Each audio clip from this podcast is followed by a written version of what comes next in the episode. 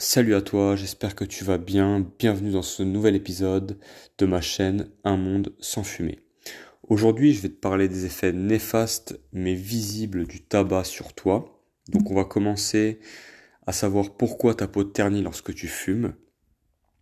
Bah, c'est très simple, elle devient terne car la cigarette réduit la taille des vaisseaux sanguins qui transportent tous les, nutriments pardon, dont ta peau a besoin.